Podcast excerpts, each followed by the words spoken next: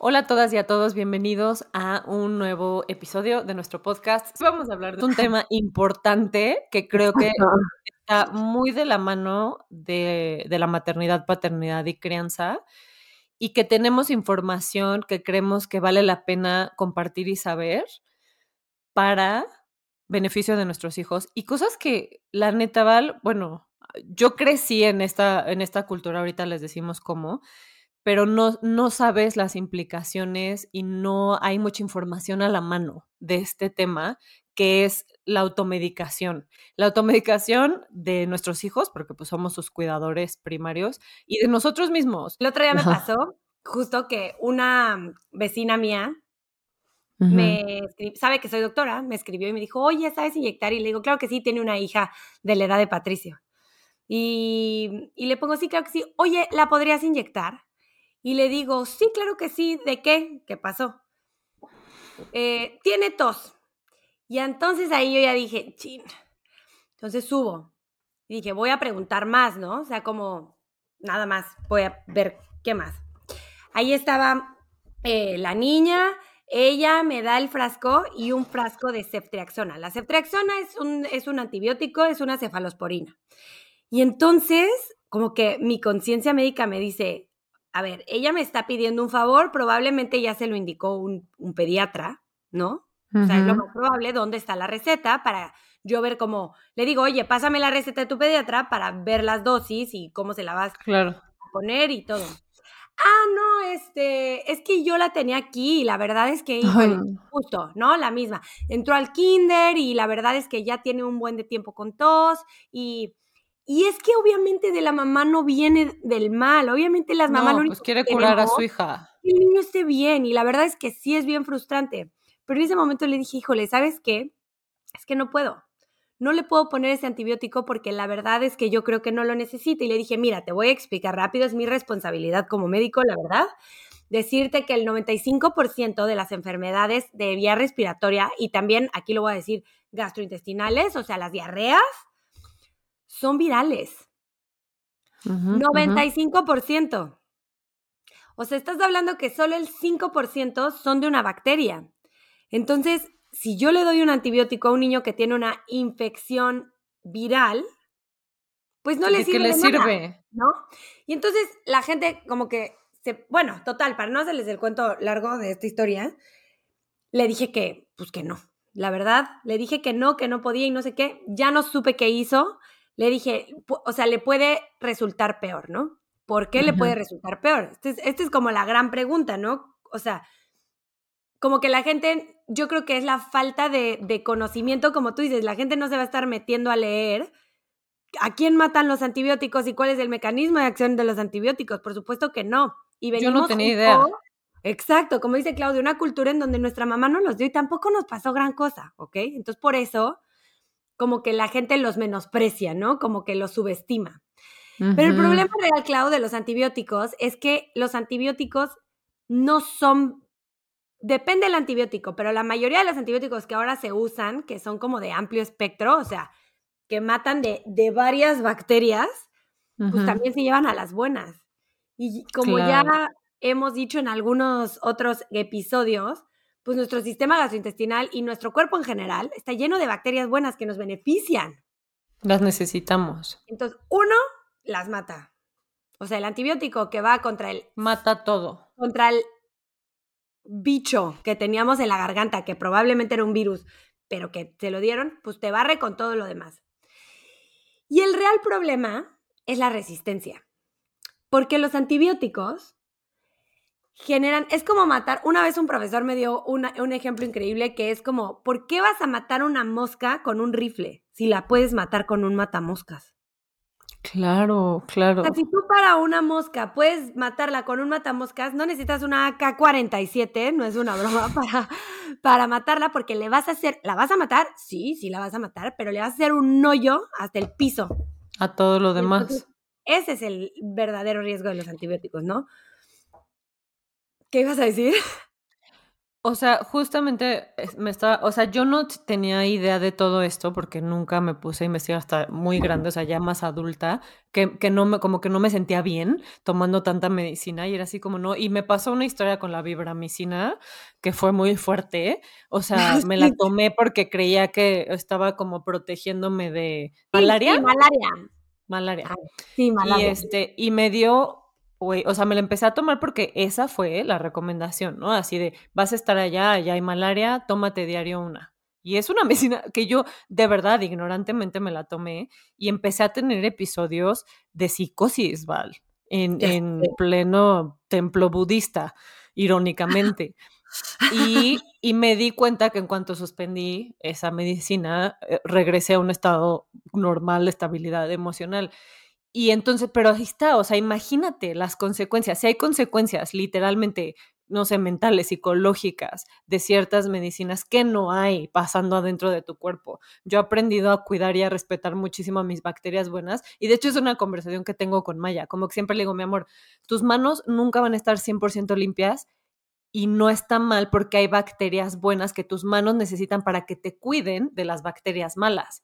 Entonces, como que o sea, porque Maya tuvo una época en la pandemia que todo el tiempo se quería lavar las manos, como que le entró esta obsesión de la gente y le dije, no, mi amor, porque te estás quitando también cada vez que te las lavas de las bacterias que te van a proteger.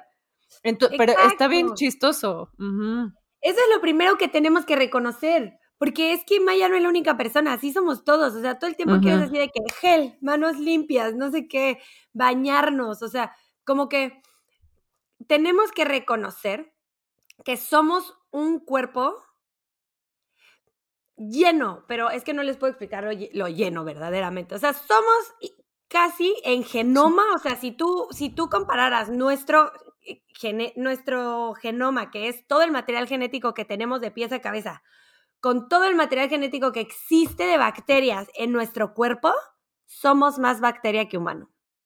Exacto, somos nuestras bacterias. Lo que no vemos, pues no lo creemos, pero somos nuestras bacterias, porque tenemos bacterias en toda la piel, en todo el tracto gastrointestinal. Y, tienen una función. Exacto, y tienen una función muy importante, muchas muchas funciones, no nada más una, tienen muchísimas, literalmente nos benefician. Por eso ahora está todo esto de moda de que, que si los probióticos, que si los prebióticos y chalala y que te cuide. Que, no estuvo de moda hasta recientemente y yo nunca tomé antibióticos con, con probióticos hasta adulta y siento que es algo que le faltaba, exacto, que nos faltaba antes a nuestros papás y hacia arriba, este conocimiento de si vas a quitar toda la bacteria buena, la tienes que tienes que reforestar el bosque que acabas de incendiar, ¿me explico? Y, creo que todavía no hay mucho conocimiento. Creo que aunque tenemos un poco de información, todavía está. Pero a ver, vamos a tratar de hacerlo muy concreto. Sí, ojo, nada más, no estamos satanizando los antibióticos. Para nada, al revés, salvan vidas. Literal estamos vivos y las generaciones perduran por, la, por lo que sabemos y lo que usamos hoy en día para salvar vidas. Son Como una las piedra angular en el desarrollo de la medicina. O sea, Exacto. Los, antibióticos vinieron a salvar vidas, ya no nos morimos de enfermedades infecciosas, ¿ok? Exactamente. Como antes. Y, y, exacto. Pero a ver, ¿tú qué crees que es la automedicación? ¿Dónde crees, o sea, y en torno a niños? ¿Dónde está bien este, tú medicar en casa? ¿Dónde está bien ir a, ir a consultar? ¿Cuáles son los pasos en caso de que haya medicación por cierto tipo de medicinas? No sé, o sea, como más este, imaginando a Patricio y a Maya como en esta situación. Es que mira, es un tema controversial en este sentido. O sea, como lo dijiste en, al, principio, no queremos decir controversial, pero desde que yo soy mamá, o sea, mi, mi pensamiento antes de ser mamá, siendo médico, a siendo mamá, la verdad es que es controversial. Y por eso estamos aquí, Clau y yo, hablando de esto, porque, porque son pláticas como muy terrenales, ¿no? Muy de mamá, es lo que, lo que yo creía y lo que verdaderamente está pasando, ¿no? Claro. Entonces, miren, si a mí me hubieran preguntado esto antes de ser mamá, yo les hubiera dicho, nunca jamás nada, no le den absolutamente nada a su hijo, este, todo háblenle al pediatra, no hagan, no muevan una pestaña, no nada. ¿Ok? Ahora entiendo que ser mamá es súper instintivo en muchas cosas. Y si tu hijo tiene fiebre a las 3 de la madrugada y tú ya sabes que la fiebre se le baja con 5 mililitros de paracetamol, obviamente le vas a dar, o sea, no sientas culpa si se lo das, porque tú sabes perfecto que el paracetamol controla la fiebre y al otro día le puedes hablar al pediatra, decirle, oye, ayer en la noche tuvo fiebre, le di 5 mililitros de paracetamol. ¿Ok? Esa es una cosa, eso es, estás medicando a tu hijo porque tiene fiebre en la noche, ¿no? Por poner un ejemplo. Que yo antes les hubiera dicho, no, háblale al pediatra ahora o espérate, mételo a la tina, no le des nada. Claro que no, o sea, sí sabemos, las mamás sabemos porque ya les ha pasado, porque ya lo han hecho, etc. Ahora, hay una línea entre hacer eso y decir, ah, tiene fiebre, fiebre es igual a enfermedad bacteriana porque eso me dijeron o porque eso creo o porque eso leí o por lo que sea. Y entonces, eh, como me sobró tantito antibiótico de la vez pasada, pues se lo voy a empezar a dar. Entonces, ahí sí ya caemos en, en un error, porque las mamás, es más, se los voy a decir así, yo estudié medicina, no lo hago, de verdad no lo hago, porque al, número uno, porque antes de ser doctora soy mamá de Patricio. Y número dos, porque, porque a mí, para, por ejemplo, a mí que soy médico, que Patricio esté enfermo me nubla el juicio. O sea, no puedo pensar bien, es mi hijo. Es mi hijo antes de ser mi paciente, me estresa, no sé si estoy tomando la decisión correcta, imagínense. Entonces, siempre, siempre contacto a mi pediatra, siempre. O sea, de, oye, yo creo, obviamente sí me pasa, de yo creo que tiene esto, le podría dar esto, y entonces me dice sí o no, o tráemelo, o a ver, mándame una foto, ah, pero, pero siempre estoy respaldada por una persona que no comparte emociones con mi, con mi hijo, ¿sí me explico? Este amor. Y eso, o sea, tomando en cuenta que tú tienes esta información porque estudiaste una carrera que sabes estas cosas. Una mamá que no es médico, menos, aunque conoces a tu hijo, y eso estoy 100% de acuerdo, la intuición es muy cañón. O sea, yo he habido veces que, que, mi esposo me ha dicho, no tiene nada, y yo, esta niña tiene algo. Y a las dos horas empieza con fiebre. O sea, yo conozco perfectamente las los presíntomas de Maya cuando se empieza a sentir mal porque se pone más apegada a mí, quiere estar cargada, quiere estar contenida y entonces yo sé que hay alguna molestia física que Chance ya todavía no ha detectado y que se va a ver reflejada en forma de fiebre o de otra cosa. Pero este independientemente que sí somos, estamos pendientes, nadie conoce a nuestros hijos mejor que nosotras, creo que sí caer en esto de me sobró tantito o, ni siquiera antibiótico, ¿vale? Es que me estoy pensando en todas las medicinas que podríamos usar erróneamente en nuestra Así de como la vez pasada tuve una infección de oído y se me sobraron unas gotitas, pues creo que ahorita le voy a echar. Y ni siquiera sabes, porque no sabes, porque no, no conocemos, no somos expertas en el tema, no sabes qué le estás poniendo, qué le estás dando a tu bebé. Y, la verdad, yo creo que siempre vale la pena. O sea, yo, eh, la, la, pediatra de antes de Maya, como que siempre la, reviso, porque no tampoco me podía medicar a distancia y eso me parece también muy importante, porque hay que revisar para detectar entre infección y virus, entre bacteria y virus, claro. este, cuál, qué hay en su garganta, cómo está su, o sea, la pediatra le hace una revisión completa cuando lleva a Maya por cualquier síntoma, ya sea le duele esta parte del oído, la revisa toda, porque hay que ver si no hay otra cosa, si no hay roncha, sabes, o sea, hay muchas otras cosas que siento que, solamente en una consulta podríamos descartar. Y aunque a veces tal vez le atinemos y digamos, no, esta vez es infección porque conozco a mi hijo por tal y tal y tal, que siempre le pasa, yo jamás me he sentido como con la autoridad y ni como que ni lo, ni lo considero porque me daría mucho estrés pensar que estoy asumiendo algo de lo que no estoy 100% segura y, y con, conmigo, como, y, está mal también, he jugado más con mi salud de, ay, no pasa nada, si lo hago, pero con Maya es así de, no le voy a dar absolutamente nada que le pueda causar un daño. Y debemos de ser impecables con nuestros hijos y con nosotros mismos, de decir, le voy a dar la importancia que tiene y sobre todo porque es la salud. Y yo creo que sí hay implicaciones a largo plazo. Yo sé, o sea, por ejemplo, de mi cuerpo, y es de lo único que puedo hablar, yo creo que el estar sobremedicada de chiquita, y el no, no tener como esta información, por ejemplo, de restaurar mi microbiota, sí me, sí me trajo consecuencias de problemas gastrointestinales, que, que hoy a mis 34 años tengo. y estoy tratando como de, de hacerme consciente y de cómo ayudar para, para recuperar y sanar esta parte de formas muy holísticas y naturales, pero como que siento que sí, sí trae estragos que tal vez no podemos cuantificar en cada persona porque cada cuerpo es diferente, pero sí creo que era esta ignorancia de creer que podemos tomar lo mismo dos veces o porque me sobró tal, entonces voy a usar tal en vez de que el doctor o porque me, siento igual, me voy a tomar lo mismo que me, que, que, me tomé esa vez o porque veo a mi hijo igual, le voy a dar lo mismo. Y Esto creo es lo que, queremos prevenir, ¿no? porque tiene creo consecuencias. Eh, ajá, y en general estamos como muy desconectados de, hemos estado hablando también mucho de, de la alimentación intuitiva y de este tipo de conectar contigo y como de verdad escucharte y tratar de no apagar los fuegos que se prenden. Fuego igual a inflamación, ¿no?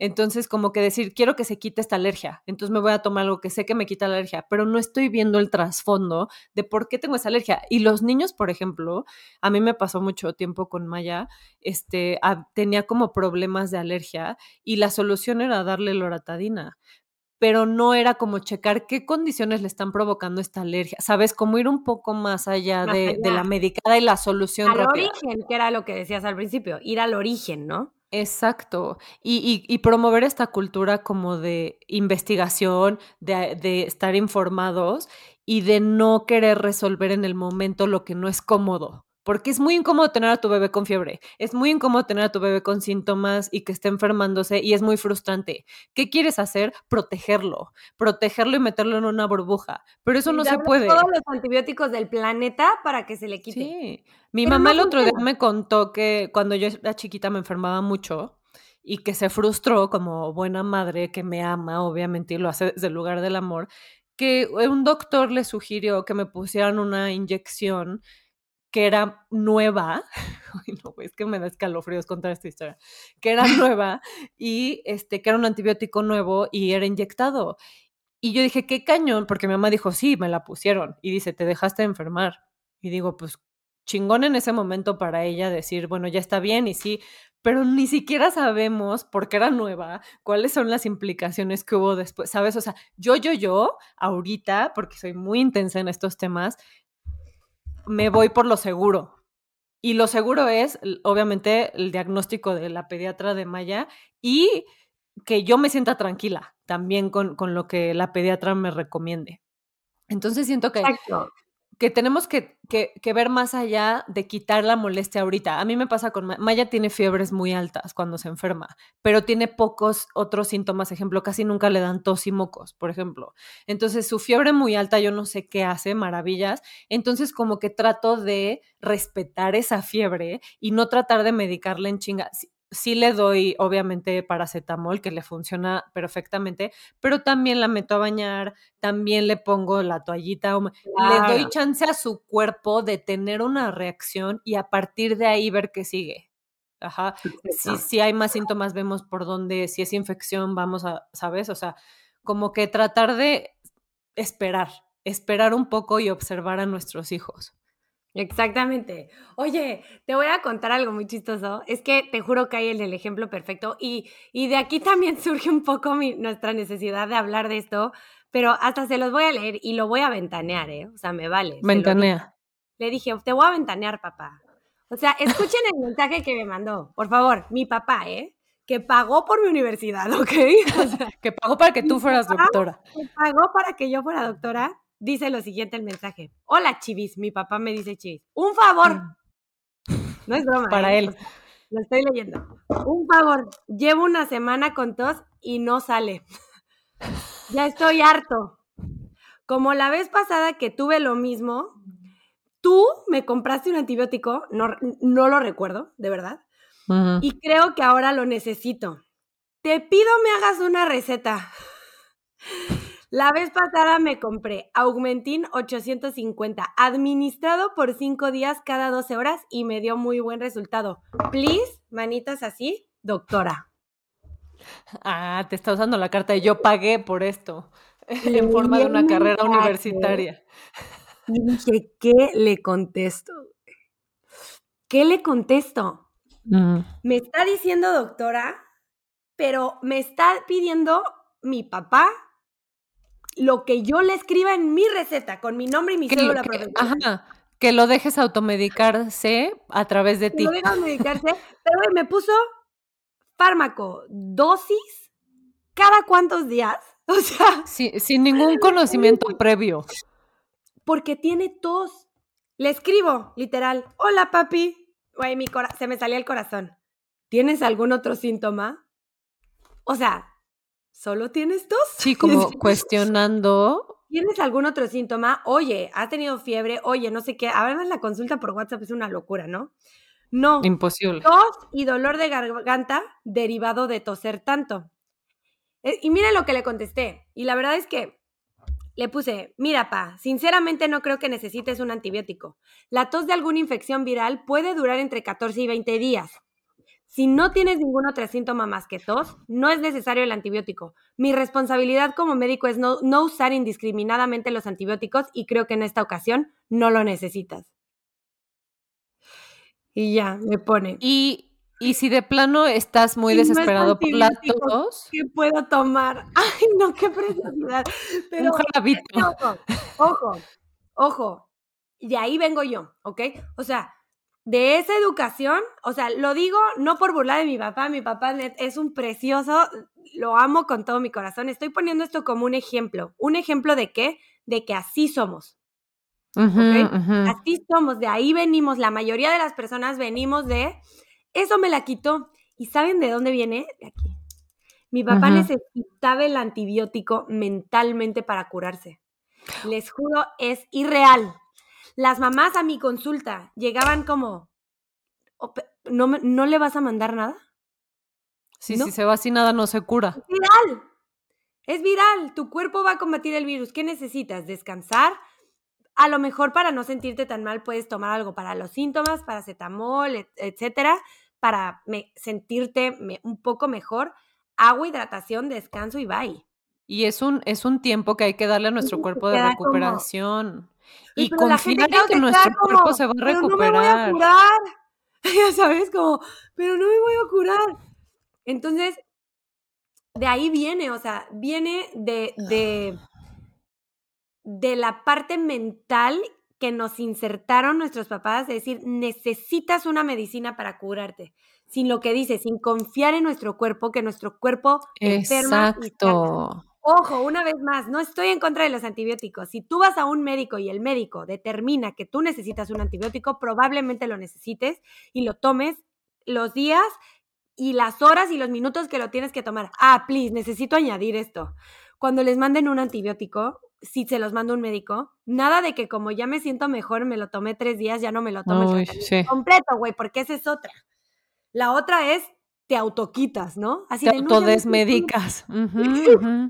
O sea, si el antibiótico, si lo que te manda el médico dice tal por ocho días cada 12 horas, te lo tomas por ocho días cada 12 horas. ¿Por qué es tan importante?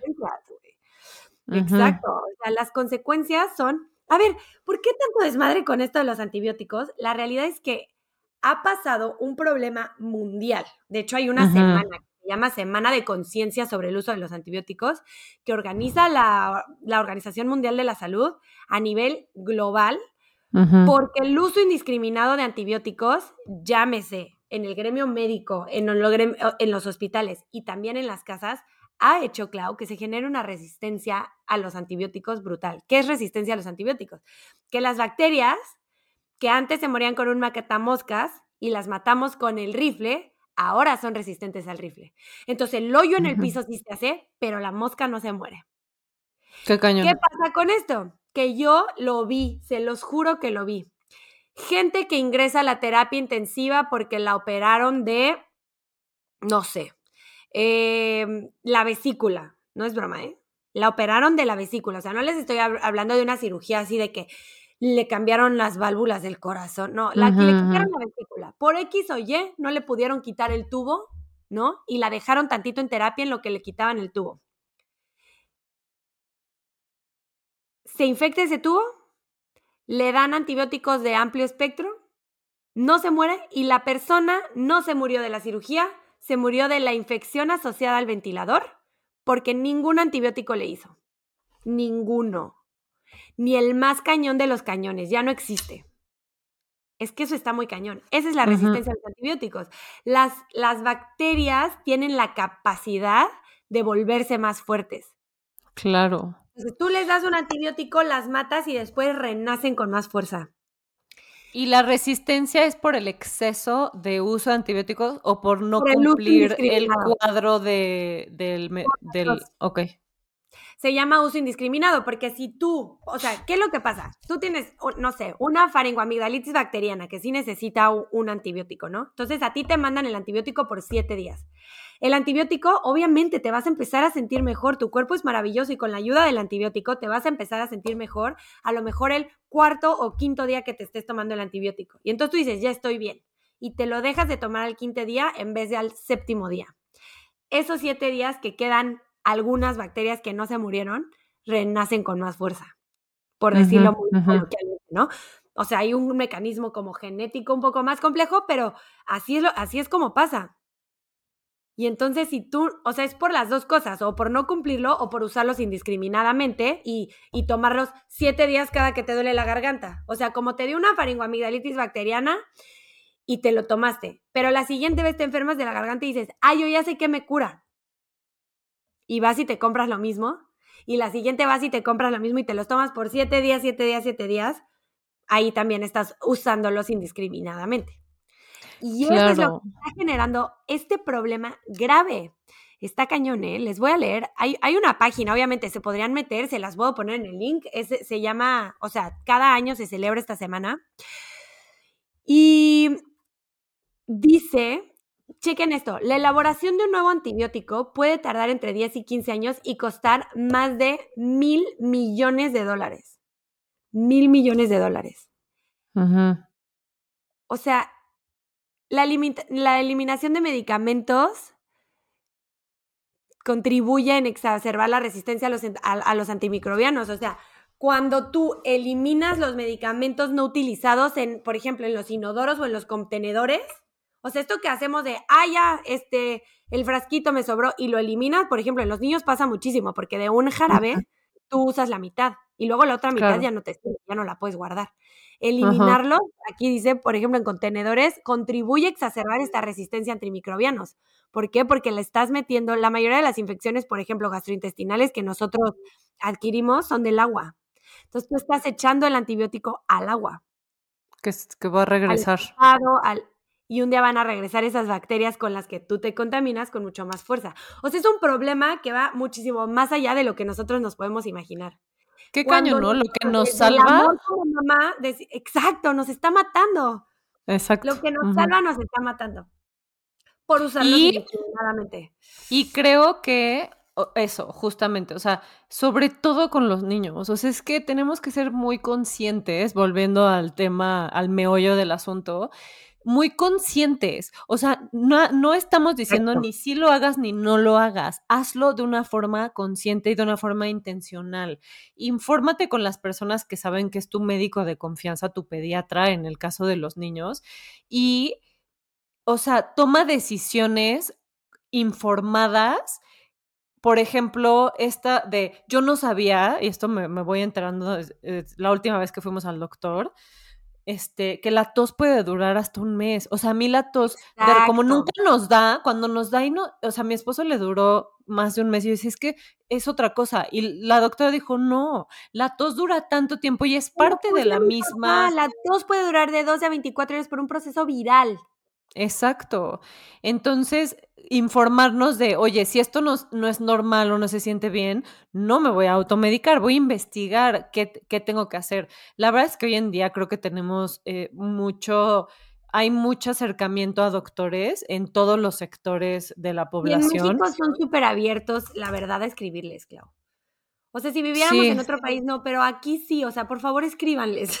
Pero, por ejemplo, si, si tú no tienes un doctor fijo por, por razones e, económicas o lo que sea, si tú vas a una consulta, digo, obviamente es un es ir y formarte y esperar tu turno y así, pero estoy segura que los doctores del IMSS, eh, del Seguro Social, son gente competente que no te va a no atender y te va a decir, ellos, o sea, estudiaron para decir esto es una infección o esto es un virus. Y mínimo ya te están dando mucha más información de la que tú tienes con pura tos, ¿sabes? O sea, atendernos es también darle esa importancia y también confiar en que nuestro cuerpo es muy sabio, eh, que el cuerpo se recupera. La neta, yo estoy impresionada. El cuerpo de los niños, sobre todo, o sea, los niños de verdad cuando dicen que son de hule, sí son de hule. Los niños aguantan muy cañón y es muy frustrante como papá. O sea, nada es peor que cuando tu hijo está enfermo y no sabes cómo quitarle ese dolor y quitarle esa molestia. Pero creo que también tenemos que empezar a enseñarles más a ellos y, enseñarnos a nosotros a confiar más en que nuestro cuerpo es increíble esto de las bacterias buenas a mí me parece un tema que también tenemos que hacer un episodio de microbiota que ya habíamos dicho que íbamos a hacer, porque se me hace súper interesante lo importante que es primero saber toda esta información. No sabemos que las bacterias son buenas y, tenemos como un estigma contra las pobres bacterias. Cómo cuidar nuestras bacterias buenas por medio de alimentación, sueño, ejercicio, o sea, cosas muy, muy reales y tangibles. Y también cuando necesitamos un extra boost, recientemente Pato tuvo amibas y yo, es la historia de mi vida, yo he tenido amibas varias veces en mi vida. ¿Por qué? Porque vivo en México y como en la calle y la vida sigue. Y para mí, o sea, cuando tuve quistes de amibas hace muchos años, este, me mandaron una medicina súper fuerte porque era lo único para quitarlas. O sea, ya estábamos como muy desesperados de quitarlas. Y el doctor me lo dijo, me acuerdo perfecto, me dijo, esta medicina te va a hacer el mismo daño que te están haciendo las amibas porque eso necesitamos para matarlas. Y hasta la fecha hay consecuencias gastrointestinales en mi cuerpo, no solo por las amibas, no solo por la medicina, sino porque no hice nada después para restaurar mi microbiota que maté con esa medicina tan fuerte. ¿Por qué? Porque yo no tenía esa información en ese momento, porque mi mamá no la tenía en ese momento y porque probablemente el doctor ni siquiera la tenía o, no, no tenía tanta importancia, no había tantos estudios en torno a, a la importancia de los probióticos y de restaurar la flora intestinal. Entonces, claro que hay consecuencias, no, no creo que sean en este momento tan cuantificadas, o sea, no podemos generalizar, porque como dije, el cuerpo de cada quien es diferente, pero sí tener esa conciencia de cada vez que estoy medicando a mi hijo, estoy dándole algo que es ajeno a su cuerpo y a su naturaleza. Y por eso o lo necesita para recuperarse o no lo necesita. Me explico, o sea, darle el peso que tiene a las medicinas, que nos han salvado la vida, pero que al mismo tiempo también podrían terminar con nuestra salud y hacernos conscientes de no hay, o sea, en mi casa por lo menos, y es una regla que mi esposo y yo hicimos a raíz de ser hijos de papás que se automedican, aquí no medica, lo único que tenemos, les juro, les enseño el botiquín, lo único que tenemos en el pinche botiquín es paracetamol, ibuprofeno. Son nuestras drogas de preferencia y las tomamos cuando de verdad las necesitamos. Ejemplo, migraña extrema, fiebre de malla, dolor de cabeza y eso va seguido de una consulta o de un seguimiento profesional con alguien. Y si la doctora me dice, lo siento mucho, y me lo ha dicho la doctora Maya, la pediatra, me dice, con el dolor de mi corazón le va a tocar antibiótico, porque la doctora sabe que es la última opción para ella y para mí pero que cuando se tiene que hacer, se tiene que hacer y le damos el seguimiento de probióticos, le damos el seguimiento de todo lo que nos mande eh, la doctora, además para ayudar con los síntomas de todo, y lo tomamos con la seriedad que es. No es una práctica en mi casa la automedicación, porque ya sabemos las ramificaciones que tiene. Y eso, eh, como que eso es lo importante y lo que queremos que se queden. O sea, hay, vean la página, el link de la página que les vamos a poner de lo que nos, nos cuenta Valen y vean que sí hay este, mucho conocimiento ya en torno a eso y tomen decisiones informadas. Y de la mano de profesionales de la salud en los que ustedes confían y que, que, empatizan con ustedes en sus creencias sobre la medicada. Exacto, y ya, y que ya igual para cerrar, entender, porque, porque venimos de ahí también muchos de nosotros, que darle una medicina a un niño no es demostrarle amor, ¿no? Eso ya va mucho más a lo emocional. Eh, Exacto. hay muchas mamás que sentimos que el curar a nuestros hijos es nuestra forma de demostrar amor, pero hay muchas formas de demostrarle amor a un niño que no son dándole un fármaco, ¿ok? O sea, entendemos que esto viene del amor de una mamá o de un papá o de un cuidador primario, pero no es la forma porque tiene muchas consecuencias. Por favor, siempre asesórense de un médico. Es lo que, lo que pedimos, porque tiene consecuencias para ustedes, para sus hijos y para la sociedad. Exacto, exacto. Ojo, o sea, si, si a uno de sus hijos no le pasa nada, pero de grande contagia, por decir, una bacteria farmacoresistente, le puede hacer daño a alguien más, ¿ok? O sea, es un problema colectivo, no, personal. ¿ah? Es exponencial. Entonces, em, se debe de tomar con la seriedad que merece y hacerlo, no sentir culpa, pero sí sentir responsabilidad. Exacto. es lo más importante. No sentir culpa, pero sí sentir responsabilidad. Y nada más, este es corto, es, es, es, un podcast corto, pero necesitamos hacer conciencia de esto más cerca de la fecha, que generalmente es en junio. Todavía no sé qué semana va a ser la semana de concientización de este año, del 2023, pero seguro vamos a hacer algo más. Y em, estaría padre hablar también de la microbiota, de las bacterias buenas y cómo, cómo vamos a hacer una de microbiota y de cómo prevenir la famosísima diarrea, o sea, antibióticos, que solo es un síntoma, pero que verdaderamente te está diciendo, le hiciste un hoyo a tu intestino, ¿ok? Claro. Eh, es súper común de, ay, tomé antibiótico, me siento regular, ando con diarrea. Eso se llama disbiosis por antibiótico tiene un nombre y hay forma de prevenirlo y hay forma de restaurarlo. De Podemos hacer uno igual de eso. Pero bueno. Claro. Y acuérdense lo que decía Valen antes de o sea, nosotros tenemos este instinto de proteger, ¿no? A nuestros hijos. Y yo lo pienso en el contexto social, como que a mí me gustaría ir a la escuela de mi hija y estarla abrazando constantemente a los niños que le van a decir cosas feas y que le van a decir que no quieren jugar con ella. Y en todos lados quiero como ser esta burbuja de protección. Creo que lo mismo pasa en su salud, ¿no? Como que queremos quitarles el dolor y el sufrimiento porque queremos protegerlos, pero creo... verlos enfermos.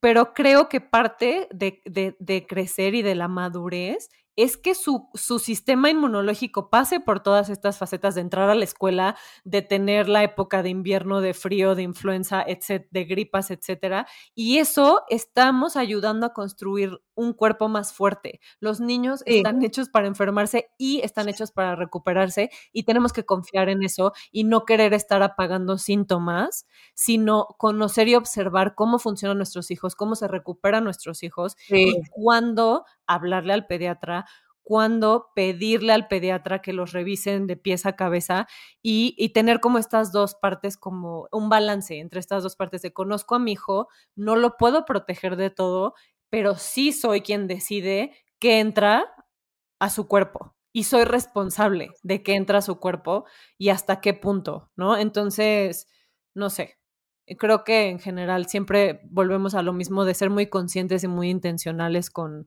con cómo tratamos la vida de estas personitas que son lo más importante que tenemos. Y lo nuestro también. Yo he aprendido como a, a ser mi propia mamá, mi mamá soltera mía, de mi niña interior, y también tratarme a mí así, porque si le estoy enseñando a ella a tratarla con ese respeto de te voy a llevar al doctor porque necesitamos ver qué tienes, pues yo le estoy enseñando lo mismo cuando yo voy al doctor y me trato a mí.